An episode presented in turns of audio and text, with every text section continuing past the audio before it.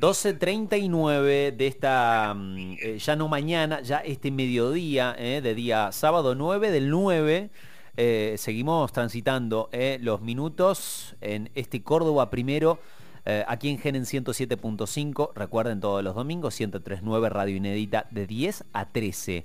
Una columna muy particular la que viene en este momento, que la trae siempre, o más o menos dentro, digo, de esta franja horaria, Nelson Espequia, para hablar de literatura, para hablar de poesía, para eh, hablar de escritores o escritoras, eh, en algunos casos también.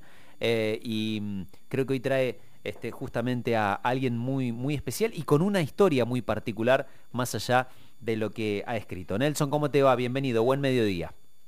Muy buen mediodía para ustedes también, Andy. Un placer estar en este programón de ustedes terminando en la mañana del sábado hablando de literatura. Es una, una decisión inteligente de ese programa, terminar el, programa hablando de literatura.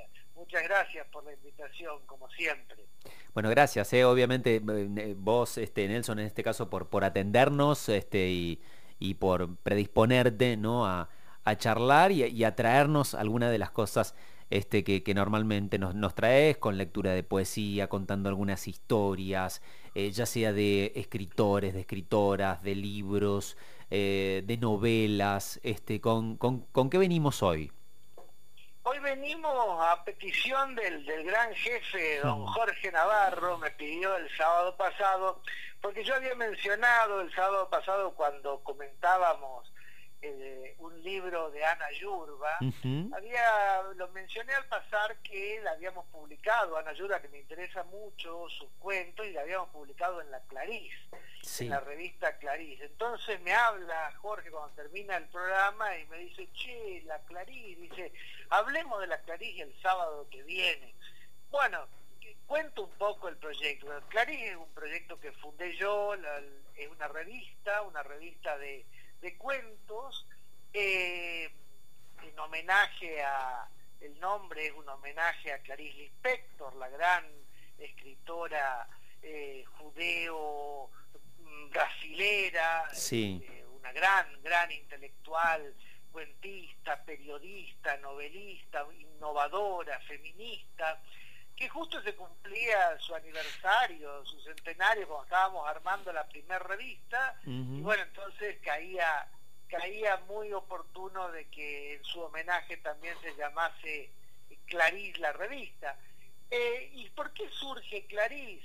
Eh, que está cumpliendo ya, ahora estamos armando nuestro número 6 y está cumpliendo ya dos años en la calle.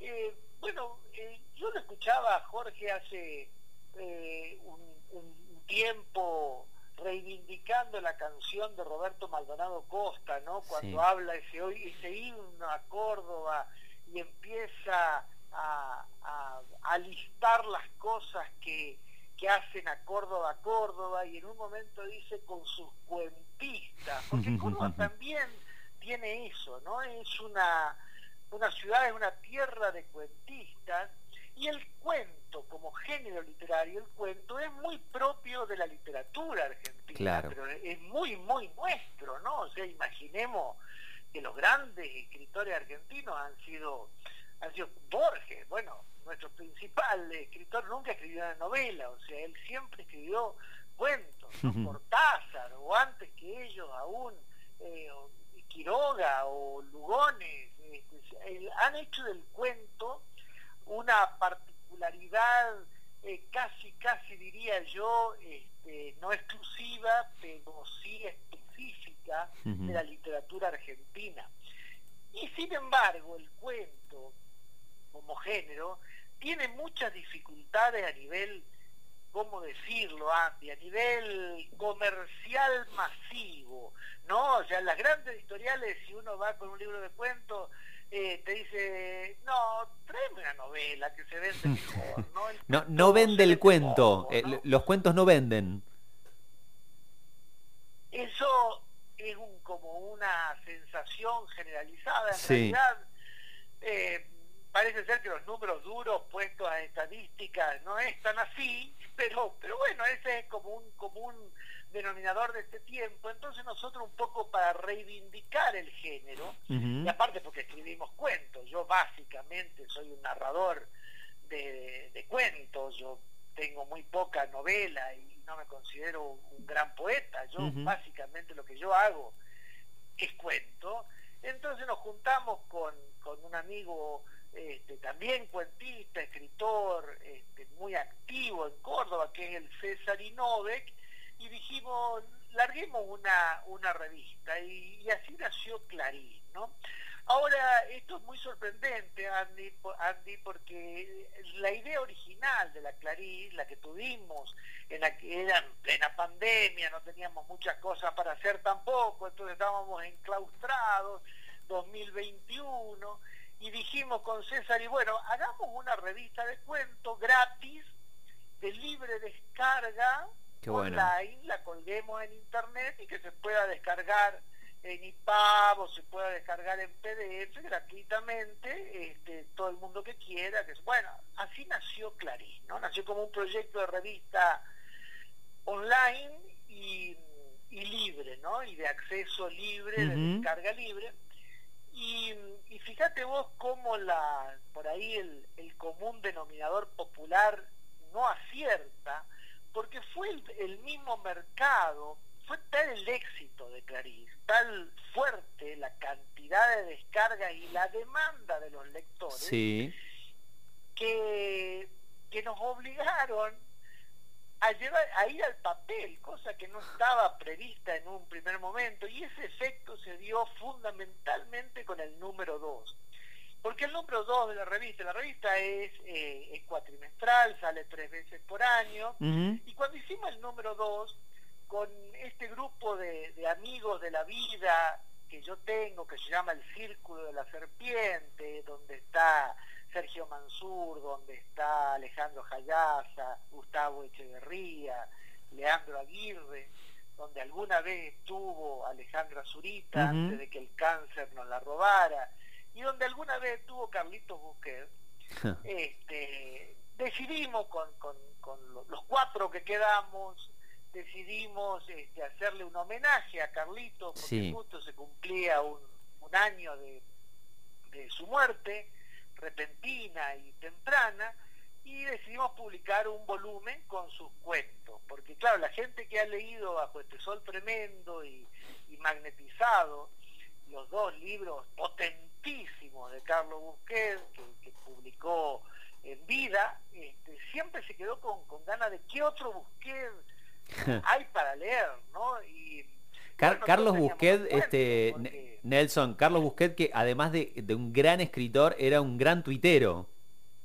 Eh, claro, sí, tiene un público que lo sigue hasta el día de hoy. Cada vez que hay un tuit, cada vez que hay un tuit de Carlito oportuno para la votación, reflotan y retweet, retuitean una frase del, del Carlito era muy lúcido, Carlos en eso era irónico, ¿no? Con una acidez que iba pum al hueso y entendió a Twitter, entendió a Twitter mucho antes que nadie, y entonces eh, armó atrás suyo una legión impresionante de seguidores eh, que lo leían casi religiosamente, y bueno, esa gente también necesitaba leer más de Carlos Busquets y bueno, nosotros recopilamos los cuentos de Carlito, hablamos con su hermano, le pedimos autorización y publicamos en el número 2 este, de Clarice, Carlos Busquets, los cuentos, ¿no? Hola Nelson, hola Mediodía, hola Nelson, Jorge Navarro acá.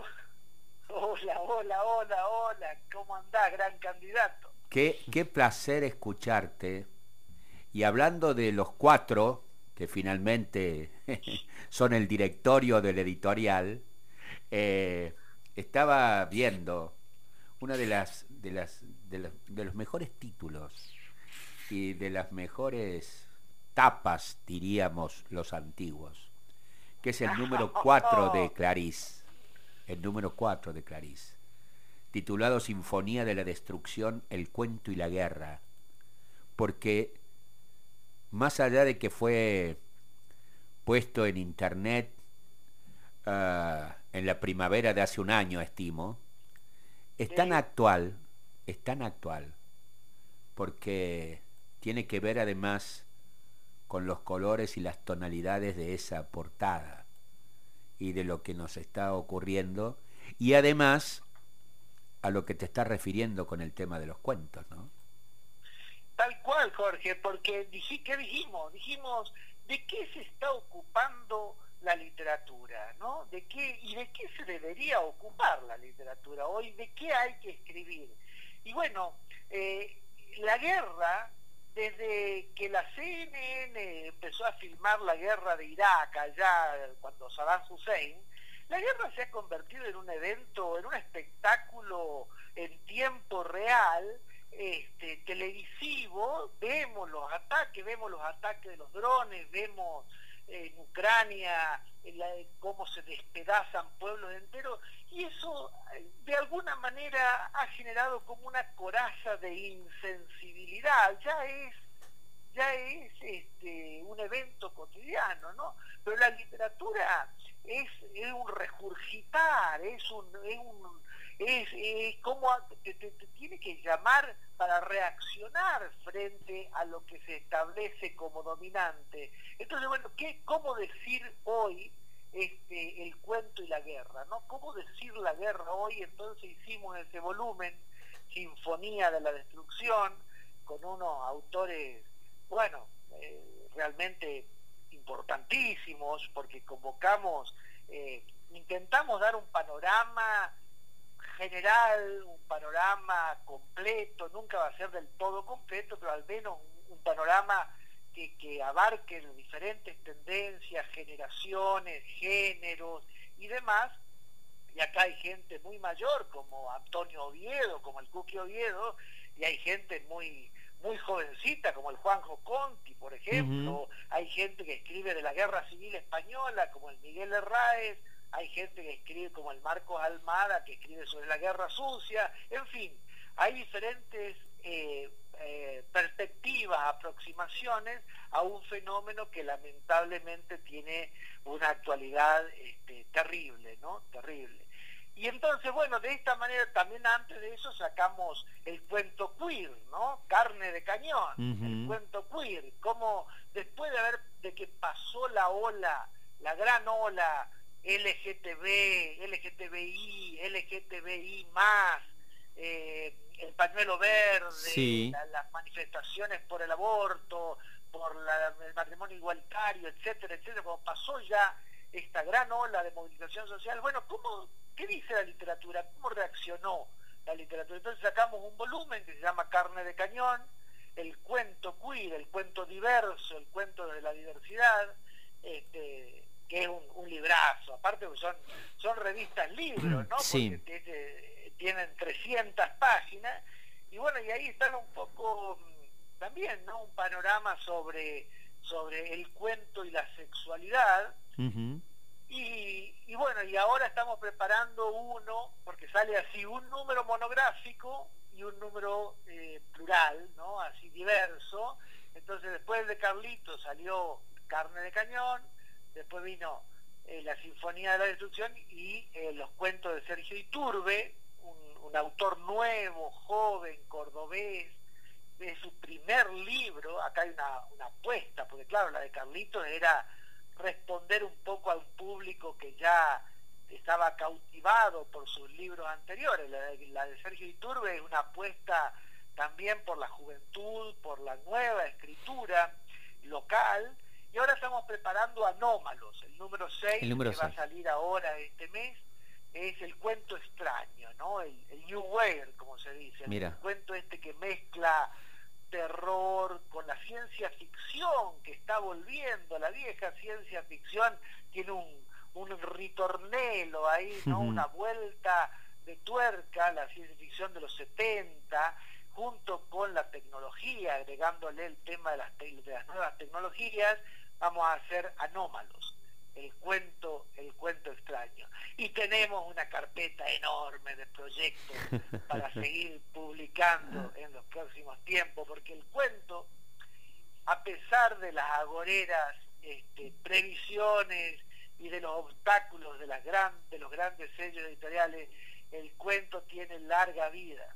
Así que larga vida al cuento. Vamos a seguir publicando cuentos contra viento y marea. Eh, entusiasmas tanto en la columna que después de mi debut teatral, quizá, quizá, empiece a escribir cuentos. Buen fin de semana. Vamos todavía, vamos todavía. Necesitamos contar este presente, lo necesitamos para nosotros y para los que vengan después de nosotros. Hay muchas veces, le preguntaron una vez a Humberto Eco, que es uno de mis grandes maestros, ¿por qué había escrito el nombre de la rosa? O sea, llevaba escrito una docena de los mejores libros de semiótica de la historia. ¿Por qué había escrito el nombre de la rosa? Una novela. Y Humberto Eco contestó, porque hay cosas que la teoría no puede decir, solamente las puede decir la literatura. Así que esperamos sus cuentos, estimado Jorge. Abrazo grande. de Clarín, por supuesto. abrazo grande. Eh, Un abrazo grande. Buen fin de semana. El fin de semana. Chau, chau.